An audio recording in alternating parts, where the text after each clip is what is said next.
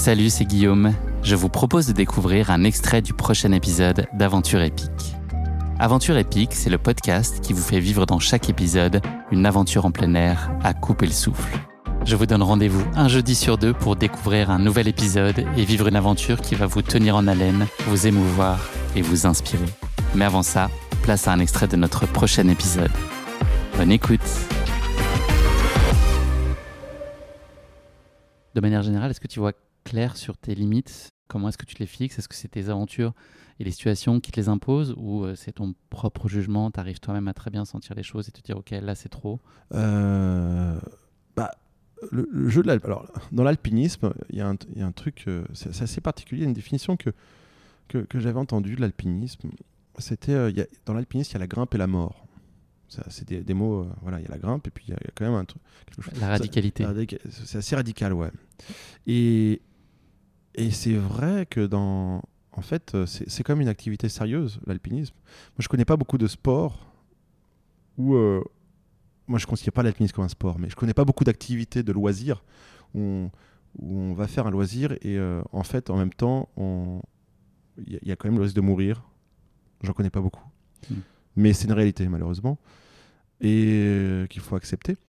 En revenant sur, sur la question des limites, par rapport aux objectifs qu'on choisit, on, choisit toujours euh, les objectifs, enfin, pour ma part, toujours dans, du raisonnable par rapport. Moi, je préfère aller au sommet, par exemple, que d'aller sur un objectif trop ambitieux où on va jamais y arriver.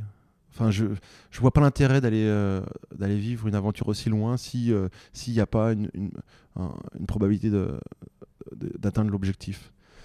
Et et l'alpinisme, c'est aussi ce savant équilibre cette balance où on est on s'imagine sur une arête de neige et puis on passe d'un côté à droite, d'un côté à gauche.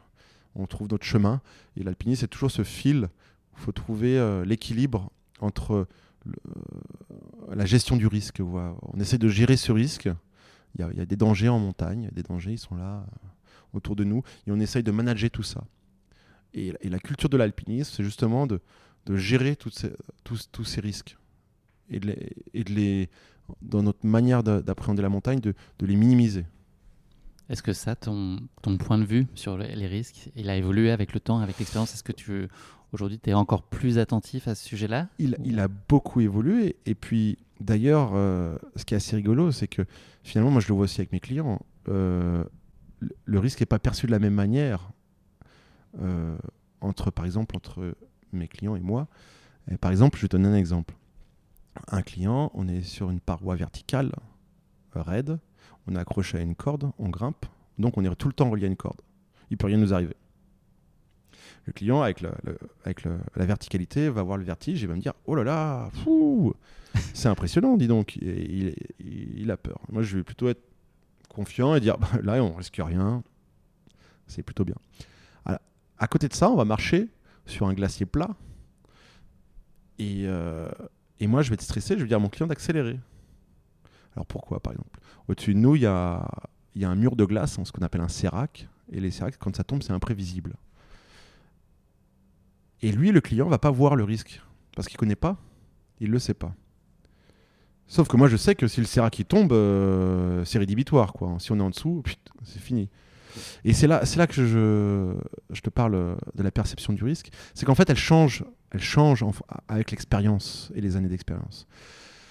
C'est-à-dire que finalement, au on y allé, on, aurait eu 18 ans. Euh, ça aurait été peut-être un peu arrogant, on ne serait peut-être pas revenu. Mais avec l'expérience et notre, euh, notre background, ça nous a permis d'accéder à ce projet de manière raisonnable. Et en fait, l'alpinisme, c'est une activité d'expérience. Alors, bien sûr, la perception du risque évolue. C'est-à-dire que euh, au cours de ta vie, tu vis plein d'expériences en montagne, euh, les avalanches, les chutes de pierre, les crevasses, etc. Et tout ça, ça te construit, ça te permet en fait justement d'anticiper. Et, euh, le jeu de l'alpinisme, justement, c'est de, de, gérer tout ça.